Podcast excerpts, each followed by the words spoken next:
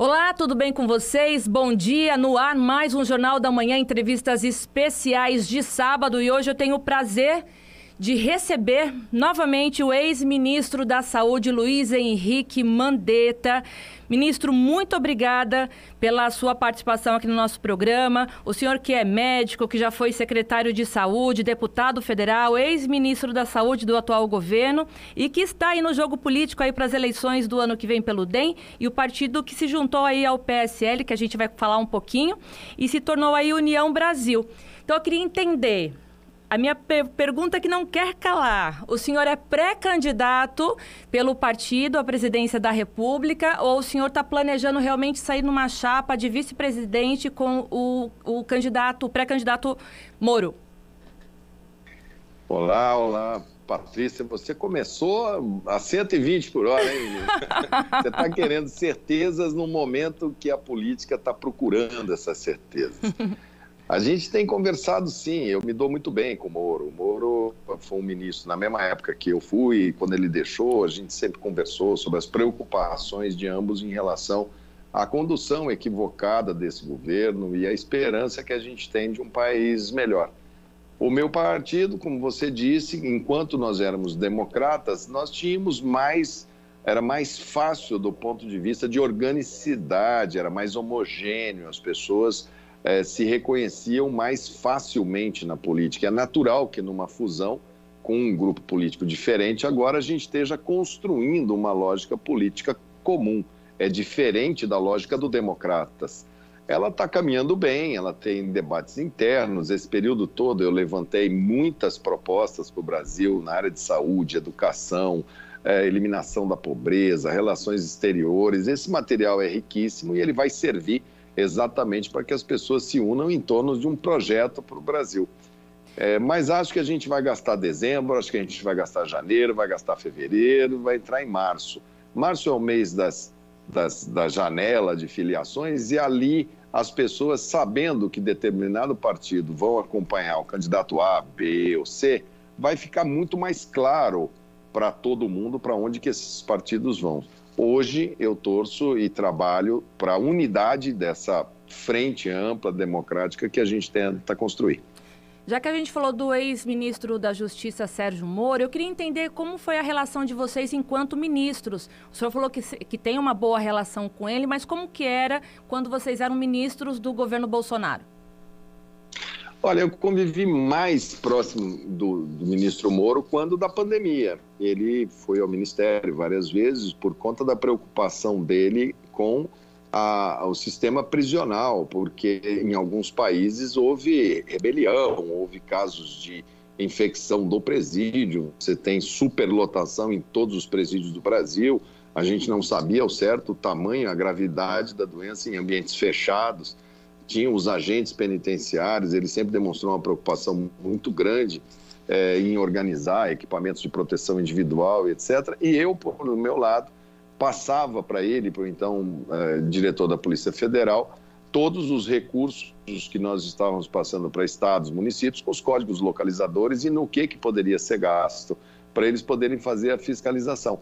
Então, aquilo nos aproximou naquele momento de todo mundo tendo que se reorganizar em função da crise de saúde. Eu deixei o ministério dia 16 de abril, ele deixou uma semana depois, por volta do dia 23, 25 de abril. É, e nós conversamos é, algumas vezes, pós-ministério, sempre fazendo uma análise do, do, do para onde o país estava indo, qual era o rumo e o que, que a gente podia fazer para representar bem todos aqueles que é, foram numa direção, esperando um governo que combate a corrupção, um governo que fosse. Eu fui convidado para fazer um trabalho técnico. Olha, o Ministério da Saúde tem que ser técnico. Então a equipe era só de excelência. Na hora que chegou a crise de saúde, não, não quero um trabalho técnico, era um trabalho político. E político de baixa qualidade que botava em risco a vida das pessoas. Ele, por sua vez, vendo que muito do seu trabalho em relação à COAF, em relação às investigações, autonomia de Polícia Federal também é, foi, foi um, um, uma direção equivocada daquilo que a gente acreditava. Então, o assunto sempre foi nesse sentido, até a hora que a gente começou a falar, bom, e o que fazer? O que, que seria uma boa política de segurança? Como, como reduzir a criminalidade no Brasil? como reforçar as polícias militares, civil, como fazer um sistema nacional de segurança pública, como fazer a saúde chegar literalmente acesso a todos os brasileiros na área que ela tem mais gargalo, que são exames, cirurgias, educação, como passar essa gurizada toda para período integral, para sair da mão de, de traficante, de prostituição, enfim, temas que eh, esse governo não quis discutir com a sociedade, fez um desmanche, área ambiental muito complicada, muito difícil, é, o debate, minha conversa com ele, então, foram dois momentos. Um, quando éramos ministros, no sentido de amenizar o impacto dessa crise sanitária, e o outro, depois, pensando o Brasil, pensando soluções para o Brasil. Me dou bem com ele, acho ele um brasileiro que teve um momento na, na história do país muito complexo, uma, decisões é, uma atrás da outra sobre um esquema de corrupção absurdo que atingiu o andar de cima da, do empresariado, da política brasileira, ele sabia que ia ter uma reação. É, e também um, um, um, brasileiro que, quando foi convidado para colaborar com o governo que fez, depositou uma esperança enorme na população, não hesitou em aceitar e depois se frustrou. Então é muita coisa em comum. É, inclusive a saída de vocês, né? Porque é, na época o, o, presidente Jair Bolsonaro disse que demitiu o senhor por falar demais, ir contra as decisões do chefe do país. E foi a mesma coisa que aconteceu com o juiz Sérgio Moro, né?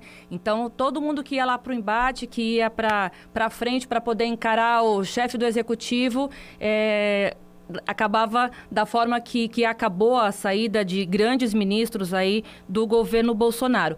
É, o, o ministro Sérgio Moro é, disse é, essa semana mesmo que o senhor é um grande homem e que realmente que respeita o senhor e que seria excelente o seu nome, né? Seria excelente o seu nome como vice.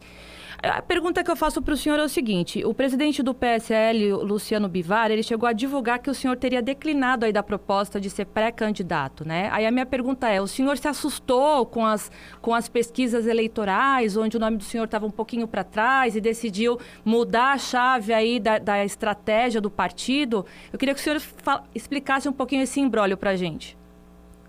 Não, eu sempre disse, e disse isso ao presidente Bivar, que nessa eleição agora não pode fragmentar. Não se pode impor uma candidatura, seja lá de quem for, nem minha, nem do Moro, nem do Dória, nem da Simone, nem do Alessandro Vieira.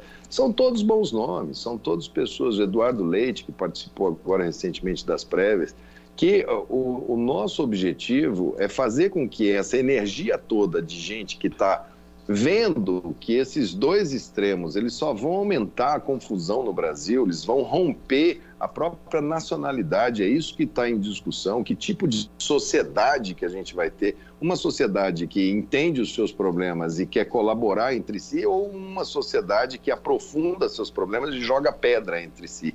Essa discussão ela só vai ser possível de ser superada com união é, de todos, e ela tem que começar pela união política. Para isso, eu sou candidato, posso ser candidato a presidente, a vice-presidente, a governador, a senador, a deputado federal, a deputado estadual. Eu posso não ser candidato a nada. Posso ser um cidadão que vai na rua pedir voto, mas desde que a gente acredite, desde que tenha uma lógica, desde que tenha um porquê de fazer isso.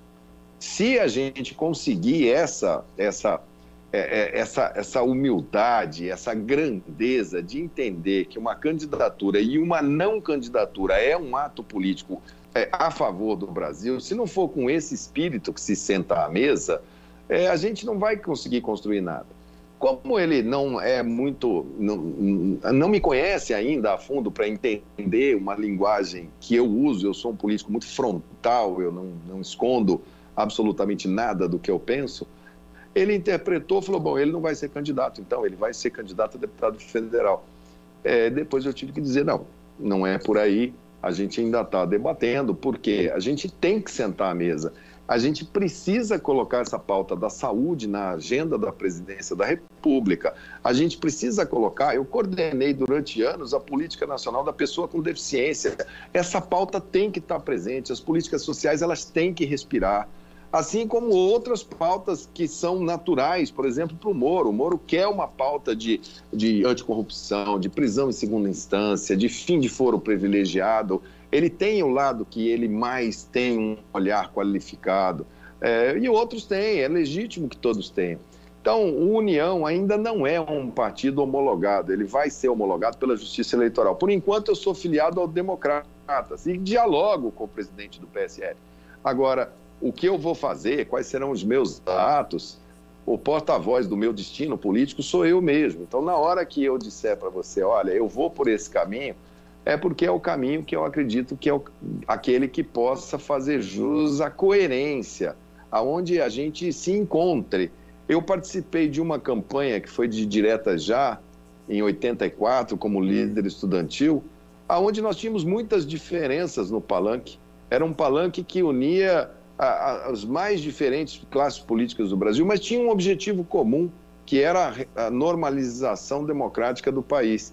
Me parece que agora o nosso desafio da nossa geração é, primeiro, não deixar esse sonho de construção de um país morrer. E o segundo é mostrar que pode sim haver uma união para tirar o país desse buraco de inflação, de caristia, de fome, de dependência tecnológica, de convivência com a pobreza e governantes que se utilizam da miséria para se promover politicamente às custas de seja lá o que for.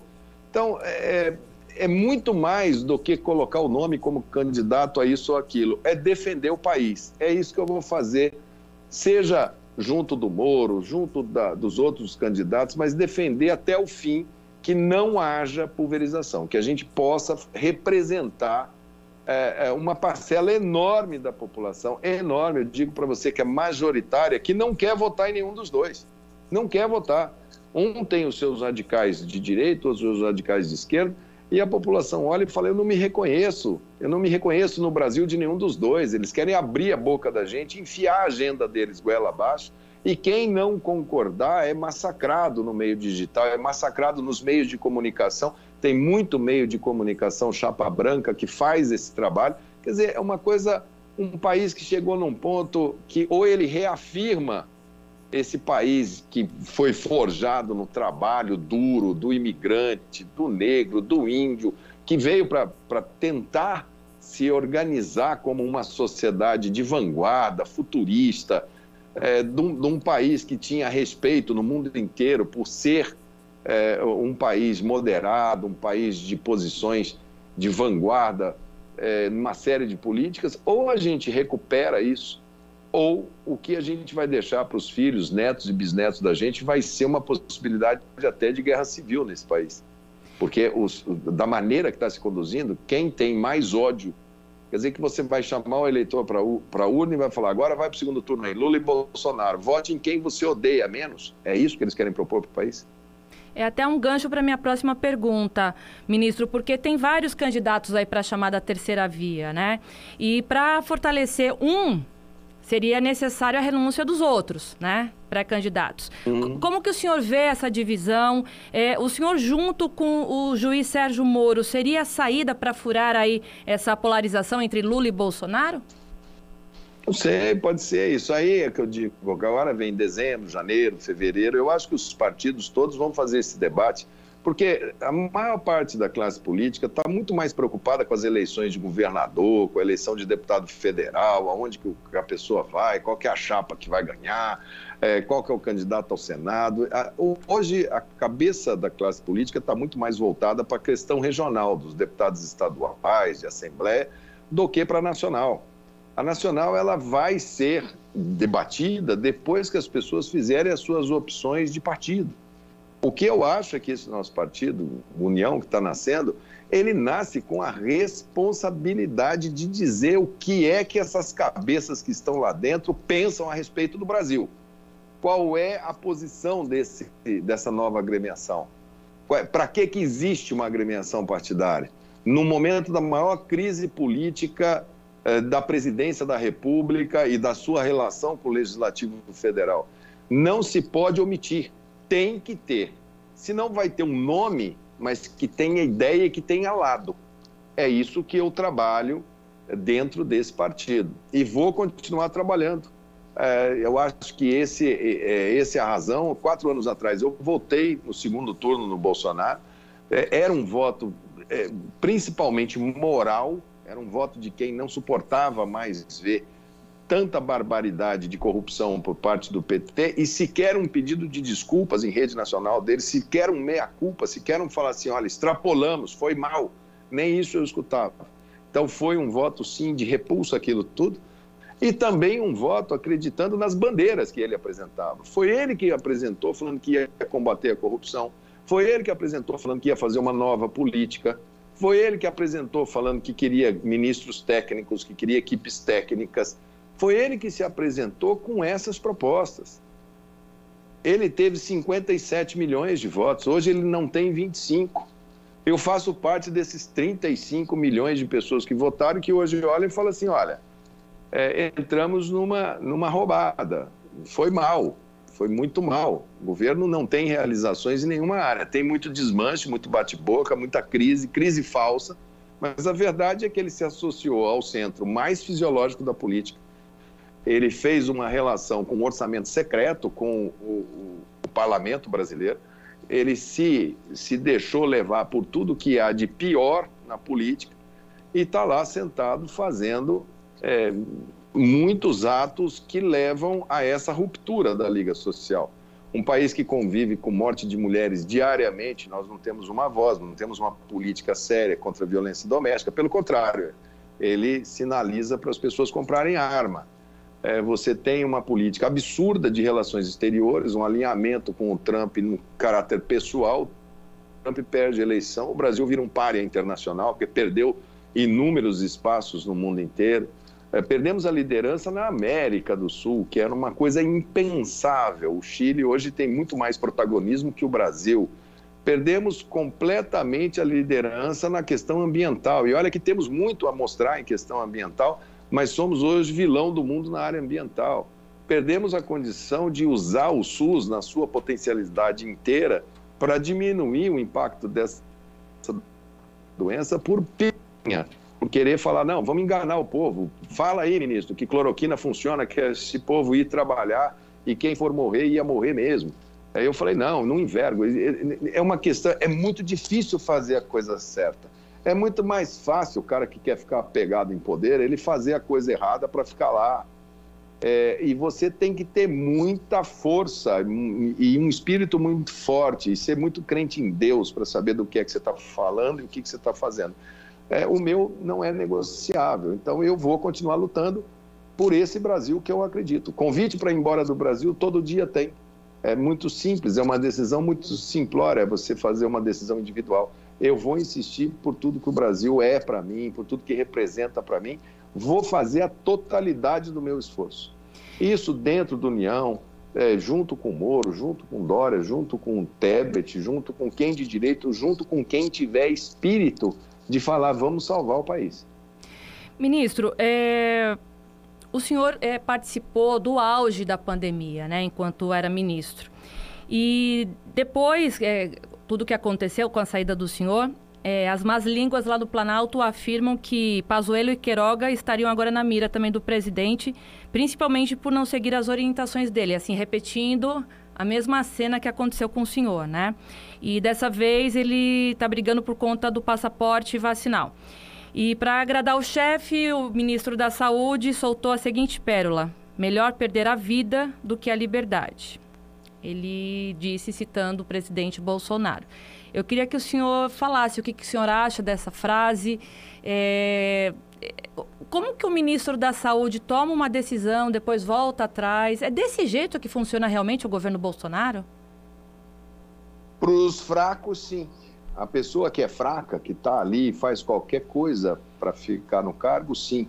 Eles se submetem à lógica do absurdo.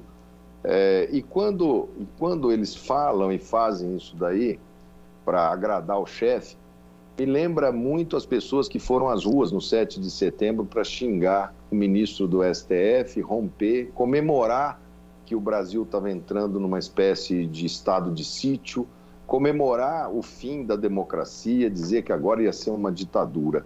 Ele levou todas as pessoas da rua para xingar o Supremo Tribunal, para xingar o ministro Alexandre de Moraes.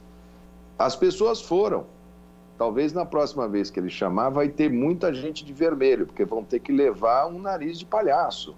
Porque 24 horas depois ele falou: olha, não é nada daquilo que eu falei, esquece, me desculpa o ministro aí do Supremo, eu agora não falo mais.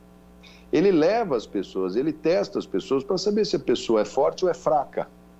As pessoas fracas vão se abaixando. Eu vejo ministros lá que chegaram lá com um discurso. Eu lembro do general Heleno cantando: se gritar, pega ladrão, pega centrão, não fica um meu irmão. Hoje convivendo ali dentro e se submetendo a perder a envergadura moral que ele construiu nos seus anos de vida militar.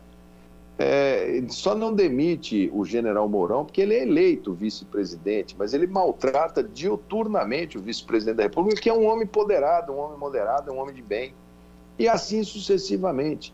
Agora, o feio por parte do ministro da Saúde é que ali ele trocou a mim, depois o, o, o Taishi percebeu e saiu, ele queria um ministro da Saúde, não ministro da Saúde. Ele queria uma pessoa que não lutasse pela vida ele queria falar assim: olha, eu quero que larga a mão disso daí, que eu vou ficar culpando governadores e prefeitos. Eu quero ficar daqui falando que o governador e prefeito estão é, fazendo maldade com as pessoas. Essa é a minha política. E saúde, morra quem tem que morrer. Manda tomar a cloroquina e manda esse povo trabalhar. Mas então... o SUS não está pronto, presidente. Na hora que essa doença chegar no povão, como é que vai ser? Não, eles se viram. O brasileiro tem que ser estudado, eles moram no esgoto. Esse tipo de coisa. É ou você responde trabalhando e reafirmando o que você acredita, que é o que eu fiz, e disse a ele: o senhor me nomeou, o senhor me retire. A qualquer momento, a caneta é sua, não tem problema. Mudar os meus valores, mudar o que eu acredito, é, deixar de lutar pela. Negativo. Esse ministro que aí está, me parece um ministro que ele fala de acordo com o humor do chefe. Então, isso cria na população uma sensação de insegurança é, é, é, uma quantidade enorme de pessoas que me ligam, mandam recado, me pedem para saber que orientação seguir, já que eles não querem ajudar em nada. Nós só vacinamos o que nós vacinamos de pessoas graças ao SUS, graças à cultura de pró-vacina que tem no Brasil. Porque se dependesse deles, ninguém teria se vacinado. Eles comemoram quando não vacina, eles dificultam a vida das pessoas. Agora, uma coisa da pessoa vir de outro país que está tendo epidemia com uma cepa diferente e outras podem acontecer no mundo inteiro, e a gente sabe que a vacina, se ela não resolve individualmente, ela resolve coletivamente. A chance da pessoa pegar diminui muito. Então, todos os países exigem dos brasileiros que você apresente a sua carteira de vacinação para visitá-los, seja lá para fazer o que for na reciprocidade, é o mínimo que o Brasil deve fazer. Por favor, se apresente sua carteira de vacina. Não há discussão sobre isso. Mas ele quer politizar, ele quer dar carne a esses leões negacionistas. E esse tipo de discurso ele é tão perigoso que essa semana teve lá um ataque de hacker no site do Ministério da Saúde para sequestrar os dados sobre a vacina. Vamos deixar isso bem claro: isso é terrorismo sanitário. Porque se você perder toda a massa vacinal do seu registro, você não tem como gerar uma política pública eficaz. Você aumenta a chance da doença. E esse terrorismo, ele é feito porque algum hacker, achando que estava alegrando o presidente, foi lá e falou: vou fazer esse movimento aqui, que é para minar esse esforço daqueles que querem o mínimo, que é ter um documento sobre o seu histórico vacinal. Quando os americanos invadiram aquele Capitólio, eles invadiram porque eles acharam que eles estavam fazendo justiça em nome do Trump. Quando os seguranças do presidente e a população atacam um jornalista, como atacou covardemente a jornalista da, da Rede Globo agora na Bahia, eles acham que eles estão indo lá bater na Rede Globo porque eles estão fazendo um serviço que agrada o presidente. Palavras incitação ao ódio, incitação contra as instituições, alegações e insinuações contra as pessoas, violência gera violência, é o que a gente está vendo. Então, esses negacionistas e essa questão do passaporte é mais um capítulo de má condução de uma nação. Você não administra só para um grupo de radicais, você tem que administrar para todos. Nós somos 215 milhões de habitantes desse barco chamado Brasil. E todos os dias eles querem fazer um buraco no casco do navio e falar: só vai ter bote salva-vida para os meus, o resto morra. Não é assim que funciona, isso não vai acabar bem. Né? Ou o país se reencontra, passa por eleições e as urnas dão um rumo para esse país, ou a gente vai pagar um preço muito alto. É, já estamos pagando agora, e num segundo mandato, sem perspectiva de reeleição, somente para fazer as suas benesses, as suas maldades, é, pode ser um governo de amplitude é, é, absurdamente negativa para as próximas gerações. É bom o brasileiro refletir muito na hora do voto.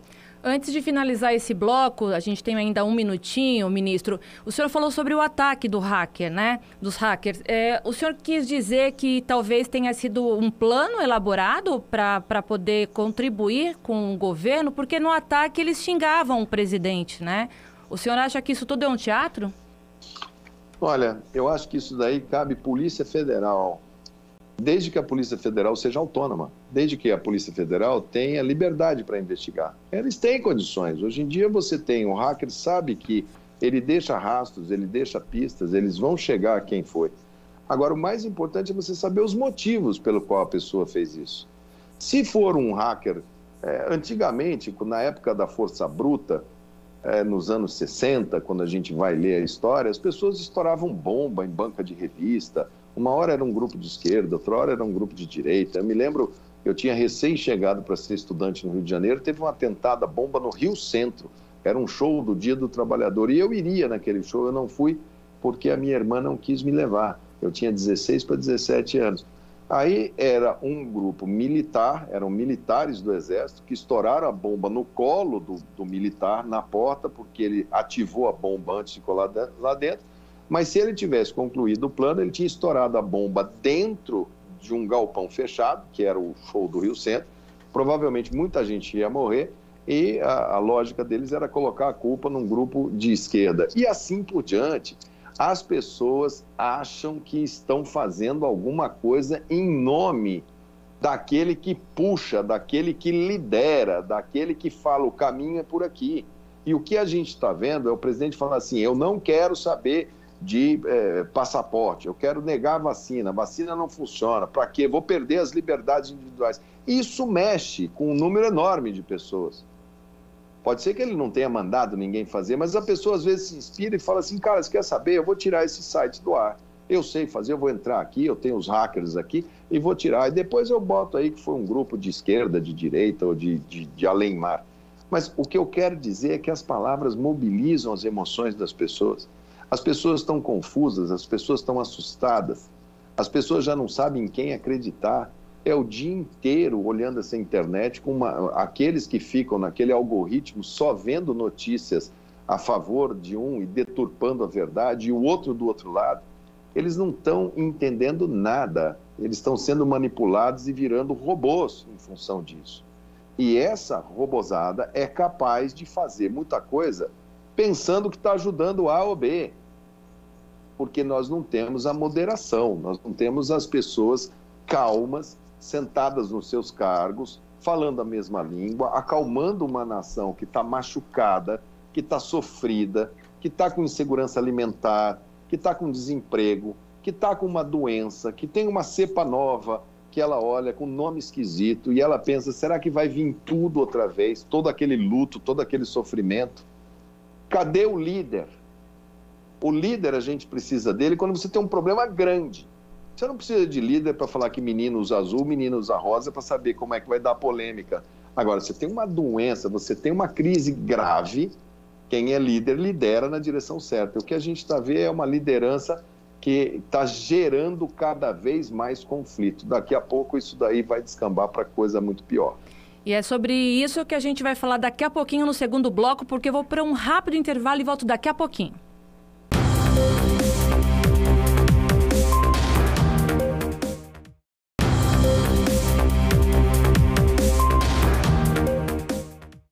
No ar, com o Jornal da Manhã Entrevistas Especiais, hoje recebendo o ex-ministro da Saúde, Luiz Henrique Mandetta. Muito obrigada pela sua participação e aceitar o nosso convite aqui no Jornal da Manhã, ministro. Eu que agradeço, estamos juntos. Ministro, a gente falou no último bloco justamente sobre é, a questão do presidente Bolsonaro continuar é, com essa questão de negacionismo, né? É, tudo ele vai contra as vacinas, eles é, são várias fake news falando que a vacina X causa é, reação tal e indo contra tudo que poderia ser de bacana do direcionamento para a população ao se vacinar. Eu pergunto para o senhor o seguinte: depois de tudo que aconteceu, né? Porque agora a gente está conseguindo tentar retomar, mesmo com a nova, a nova cepa, a gente sabe que o número de casos diminuiu, já tem bastante gente vacinada. Na opinião do senhor, por que ele continua batendo na mesma tecla? Não vou me vacinar, eu não quero, eu não quero passaporte de vacinação, essa vacina é ruim. É, é, joga contra tudo. É, é, e é, é, complicado entender né, qual que é a estratégia, o que passa pela cabeça. O senhor que teve perto do presidente Bolsonaro, inclusive num cargo de ministro da Saúde, o que, que o senhor acredita? Qual que é o fim de tudo isso? Eu acho que o Bolsonaro é sem noção. Ele não tem noção do cargo. É, ele, ele ainda acha que o, o, ele está presidindo a internet. Ele está presidindo o mundo virtual ele não está presidindo o mundo real, ele não sabe, ele não está entendendo a, a, o alcance. Ele fala e faz coisas pensando sempre de dar carne àqueles leões que ficam ali defendendo essas bobagens de teorias conspiratórias. É, eu, eu o conhecia como deputado federal a média e longa distância. Eu já tinha visto várias pessoas fazerem pronunciamentos lá, tanto de direita quanto de esquerda, que eu achava absurdo. Mas a gente imagina que quando a pessoa senta no cargo de presidente da República, que ele entende o tamanho do cargo, o peso do cargo, né? a liturgia do cargo, a instituição presidência, a harmonia, ele entende o que é o Supremo, entende o que é o Congresso. Principalmente ele tem que entender o que é a sociedade brasileira com as suas dificuldades e ter um olhar que seja um pouquinho para cada um, desde o morador de rua até o maior bilionário desse país. Todos merecem a atenção e a força do presidente para clamar pelo que é de melhor para todos. Como ele, eu acho que não tem essa noção da totalidade do Brasil, do que, que é a potência verde, do que, que é a Amazônia, do que, que é uma política séria de combate à pobreza, de você dar avenidas de oportunidades, ele é um, uma pessoa reativa que não mede as suas palavras e que embarca naquilo que ele vê na internet e, a, e ao mesmo tempo ele mede e fala, olha, isso está funcionando para 20% das pessoas, então vamos continuar dando, já que os outros 80% não, não, não querem. Eu era ministro e até hoje eu não vi, eles não autorizaram, o presidente não autorizou fazer uma campanha explicando o que é essa doença, como previne essa doença e principalmente para a pessoa ficar em casa, para não não sair doente, para não transmitir. Os contactantes têm que comunicar às secretarias de saúde essa mensagem de que essa é uma doença de, de lavar as mãos, de comportamento, etc. É, a gente conseguiria ter ultrapassado essa doença com muito menos sofrimento de perda de vidas e muito menos perda econômica. Mas o senhor isso, não, não Isso foi dito para ele. Ele não, ele responde somente para os seus seguidores.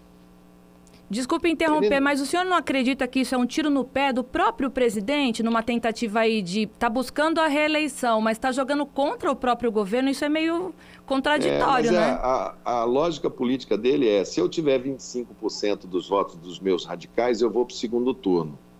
E aí ele nutre uma paixão que seja contra o Lula, que é a única chance que ele tem, porque o Lula também desperta tanta ojeriza pela sua histórico de corrupção, pelo histórico de mal condução da coisa pública, pela, pelo não respeito ao ritmo é, da sociedade brasileira, das famílias, de, de, de reconhecer é, a família como centro, como célula máter da sociedade, que ele acha que se ele polarizar na pauta de costumes, na pauta da corrupção, nessa pauta e o outro, que os dois ficarão tão sujos, tão com rejeição tão alta que vai ganhar aquele que conseguir diminuir um pouco a rejeição, ou seja, vai ser vote em quem você odeia menos.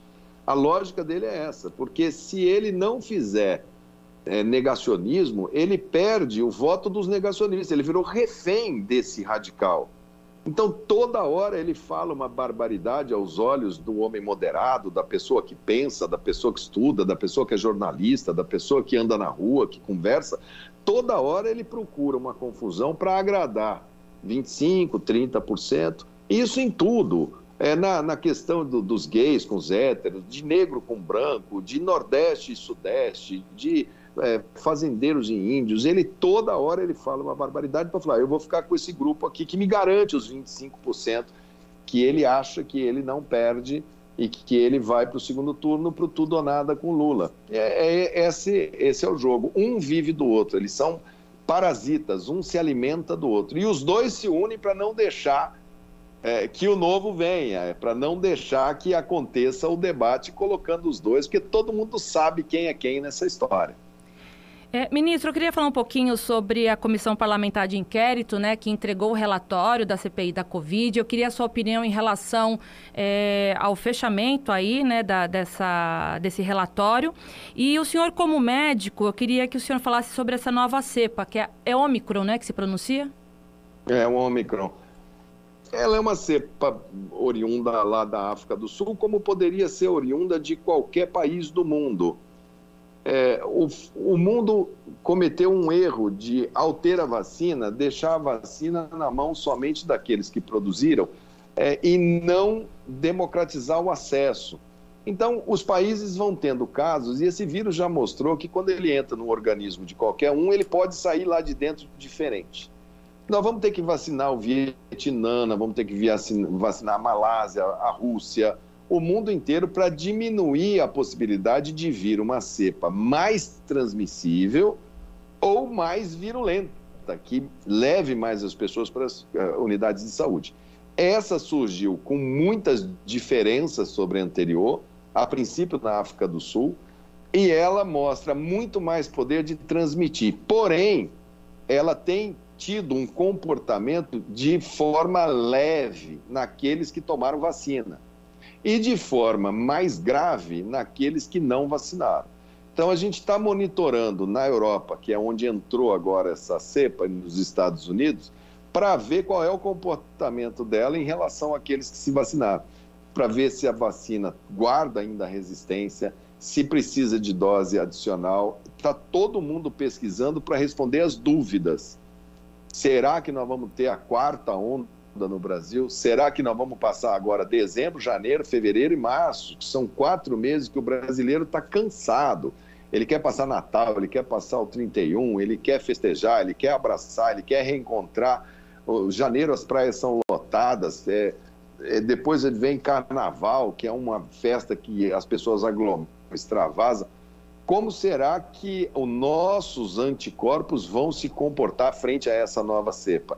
Isso a gente tem que estar tá com um olho no que está acontecendo lá para antever as medidas que vai fazer aqui. Porque se entrar despreparado, igual entraram um ano atrás em Manaus, que nem oxigênio prepararam e as pessoas morreram de falta de ar, é bom pôr as barbas de molho é bom ter alguém lá dentro trabalhando, em vez de ficar falando besteira, igual fala esse ministro da Saúde, que é melhor perder a vida do que a liberdade. Até porque a vida já... é o maior milagre de Deus, isso é anticristão falar isso. Até porque é, já é, já é, é falado, né, provado que o número de casos em São Paulo, inclusive, aumentou em pessoas, em idosos que não se vacinaram, né? Então, lá no, no é. Hospital das Clínicas, a UTI de Covid é, só, só está sendo é, colocada à disposição da, de idosos que não foram vacinados, é, de nenhuma é. dose, né? Então, realmente, os números mostram. Em relação ao relatório da CPI da Covid, que eu fiz a, a, a pergunta em dois em um, mas eu vou repetir. Eu queria entender se o senhor é, acredita que esse resultado foi positivo do relatório final e se o senhor acredita que o presidente Jair Bolsonaro ele pode ser julgado fora do país é, por crimes contra a humanidade. Olha, eu, eu acho que a, a CPI ela, ela teve alguns pontos positivos e teve negativos. O ponto positivo foi mostrar é, a desarticulação do SUS, da política de saúde pública. Foi positivo mostrar que o governo não quis comprar vacina, ele negou uh, o acesso do brasileiro à vacina. Isso teve impacto direto com a segunda onda. Nós perdemos aí é, 350 mil pessoas na segunda onda, que se nós tivéssemos fechado a compra das vacinas, pelo menos umas 200 mil teriam sido salvas. Isso é relação direta por não terem comprado. Depois mostrou esquemas de corrupção né, dentro do governo. É, não é possível colocar isso no terceiro escalão. Estava na mão de ministro, estava na mão de Casa Civil, compra daquela vacina Covaxin. Aquilo foi muito estranho. Paraíso fiscal, reserva, empenho feito. Quer dizer, aquilo, aquilo foi uma coisa muito, muito feia. Agora, a CPI também ela teve pontos muito negativos, que foi uma uma forçação de barra, uma politização em alguns momentos que não eram necessárias. É, às vezes quis abrir demais o escopo, tinha que ter tido mais foco, mais organização. Enquanto a julgamento internacional, primeiro eu não acredito que isso dê tempo de ocorrer. Depois nós não temos só o presidente Bolsonaro, que foi um mau líder. Nós temos maus líderes no mundo inteiro essa epidemia, nós vamos ter que ter distanciamento histórico, porque pode ter certeza, Patrícia, que isso daí vai ser discutido daqui a 100 anos. Nós vamos estar discutindo o que foi a pandemia de 2020. Ela é um ponto fulcral, ela inaugura o século 21. É, na, na, na, nos livros de história vai estar escrito o que, que fez o Brasil, o que, que fez os Estados Unidos, o que, que fez a Alemanha, brigaram por causa de máscara. Será que a China deu todas as informações que o mundo precisava? Só que nós vamos precisar de distanciamento. Agora nós ainda estamos muito sob o impacto, estamos vivendo essa doença. Não acredito em cortes internacionais, não. Mesmo porque é, teria que levar muito mais gente. O que o Bolsonaro é, vai ter consequências disso aqui mesmo dentro do Brasil, vai. Hoje ele é muito protegido pelo cargo, pelo entorno mas aqui no Brasil a gente vai ter que discutir, tem muito inquérito, tem muita coisa lá sendo apurada, é, que eu acho que muita gente tem que prestar, tem que prestar esclarecimentos. Você vê que aquela boate Kiss, quando que aconteceu aquele incêndio? Tem oito anos, agora que foi o júri, né, na primeira instância, quer dizer, olha, olha como que a justiça é lenta, né? Então, vamos ver o que, que vai acontecer. Eu acho que cada um tem que fazer tem que procurar saber, se orientar, não acreditar em fake, em qualquer coisa que vê em internet, achar que isso é verdade. Olha, pesquisa, pesquisa com sites que têm responsabilidade, vai aí na Jovem Pan, liga, pergunta, vem cá, isso que eu estou escutando, isso é verdade? Tem muita gente procurando a verdade. É, e faz a sua parte. O senhor, acre... parte. o senhor acredita que ainda vai demorar para a gente virar essa página da pandemia? Eu acho que sim, eu acho que a gente vai conviver é, durante muito tempo, porque quando você fala virar página, você está, na sua pergunta, perguntando sobre saúde e doença, sim, CTI, sim. essas coisas. Sim. Isso daí eu acho que a gente consegue contornar com vacina, está começando a sair teste melhor, tem remédios já bem melhores agora que estão saindo. A parte de saúde eu acho que a gente sai. Agora, por exemplo, nós temos 40% dos jovens do ensino médio que não voltaram a estudar. Eles vão viver mais 80 anos com baixa educação. Nós vamos ter é, retardo de alfabetização em todas as crianças que estavam no, no primeiro ano, segundo ano, terceiro ano do ensino fundamental. Isso tem impacto em todo o século XXI. Nós temos hoje uma crise de, de insumos da parte eletrônica, da parte de capitais, as, as grandes indústrias não se mexem, nós temos impacto na inflação no mundo inteiro e no Brasil muito mais por, pela má política. Então, essa, essa pandemia, ela não atacou somente o indivíduo, ela atacou a sociedade, ela atacou a humanidade como um todo. Vem aí novo regulamento sanitário internacional, é, a Alemanha agora troca de primeiro-ministro, deve vir um novo pacto mundial para desenvolvimento, para reparação. As diferenças ficaram, já eram enormes, ficaram muito maiores. Os trilionários ficaram mais trilionários e os miseráveis ficaram mais miseráveis no mundo inteiro. O Brasil não é diferente. Então a gente vai precisar de líder. A gente vai precisar de gente que olhe no olho e fala: olha, nós precisamos resolver as nossas diferenças. Do contrário, isso não é bom para ninguém. Pois é, e hoje o Brasil computa 14 milhões né, de desempregados e 28 milhões de pessoas abaixo da linha da pobreza. Eu imagino que vai ser um grande desafio né, para o próximo governo, para quem for entrar, para poder tentar é, colaborar com a questão da, da, retomada da economia. Né? O que, que o senhor vê em relação a isso? Eu vejo que a desigualdade e a pobreza, e aí nós não estamos falando nesses 14 milhões, nós estamos falando de miséria, quer dizer, gente que tem que sobreviver de restos da sociedade. É, nós, nós temos um mérito no passado, que foi reconhecer esses números e fazer um programa social para dar o mínimo. O mínimo, o mínimo do mínimo do mínimo. Onde que a gente errou? Da gente não ter dado as oportunidades de frente de trabalho e capacitação para as pessoas não precisarem desse programa. O maior programa social que pode ter é emprego, ele dá dignidade, ele dá autonomia, ele dá liberdade. Mas os, os, a classe política achou muito tentador falar: não, eu vou dar um cartãozinho com esse nome aqui, Bolsa Família, agora o outro vai mudar o nome ali, vai botar a foto dele, o slogan do governo, para que o coordenador do cadastro chegue e fale: olha, se você não votar nesse cara aqui, o dinheiro vai acabar. Então, eles passaram a pensar nas próximas eleições sistematicamente e pararam de pensar nas próximas gerações. O programa só tem boca de entrada, ele não tem boca de saída ele não promove o ser humano. Para a pessoa ser uma boa cuidadora de idoso, um bom, um, um bom mecânico, um soldador, uma capacitação, olha esse sistema S aí ocioso, parado. Não.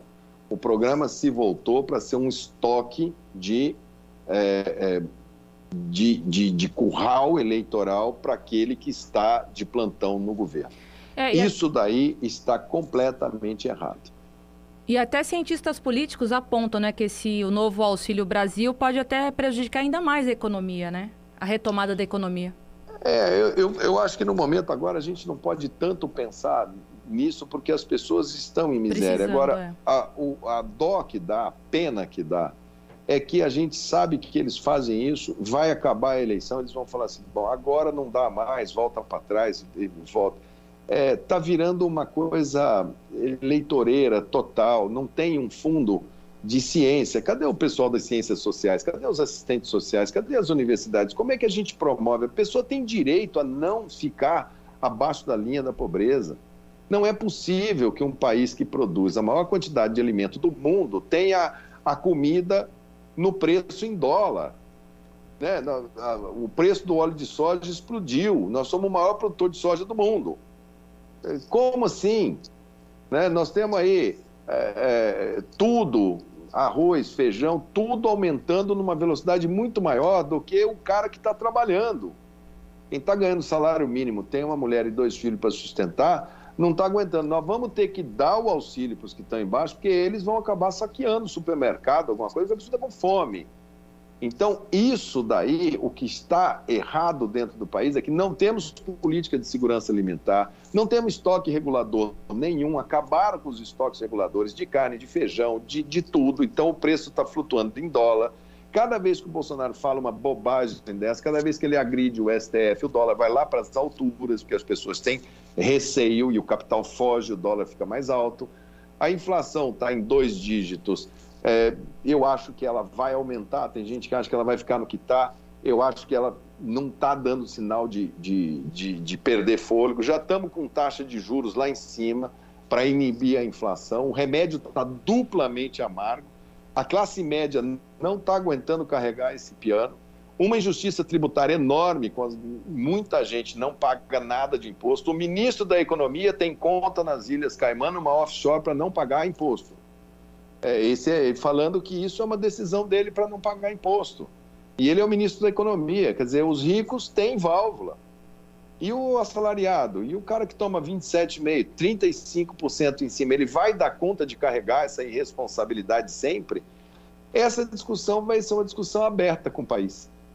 Aberta. Cada um vai fazer a sua análise e cada um vai saber a conclusão que vai chegar. O país merece um bom governo a gente só vai enterrar esses populistas, seja ele de extrema direita, de extrema esquerda, tendo um bom governo. É assim que a gente esquece essa gente. Agora, enquanto falar que vai fazer e fazer um péssimo governo, a gente vai acabar ressuscitando esses fantasmas aí que aparecem de quatro em quatro anos.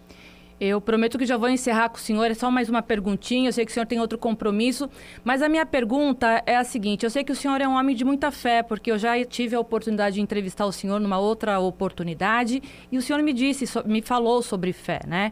A pergunta que eu faço agora para o senhor é se o senhor utiliza essa fé para depositar no país, o que, que o senhor acredita que possa trazer de bom para o país? Quais são os projetos lá na frente que pode fazer o, pa o país mudar, o país melhorar? O senhor, o, senhor, o senhor deposita fé no nosso país? Sem fé a gente não levanta, a gente não sai da cama, a gente entra em depressão. Sem fé você eu não dou essa entrevista, eu não venho aqui.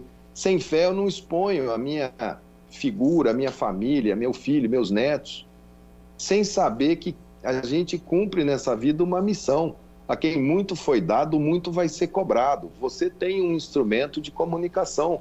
É, é, pode ter certeza que você vai ter um encontro é, para prestar contas do que você fez nessa vida. Eu sou devoto de Nossa Senhora Aparecida, padroeira do Brasil. Eu rezo, eu peço para que ela ilumine o nosso presidente, para que ele tome é, decisões melhores. Agora, ele tem que querer se ajudar.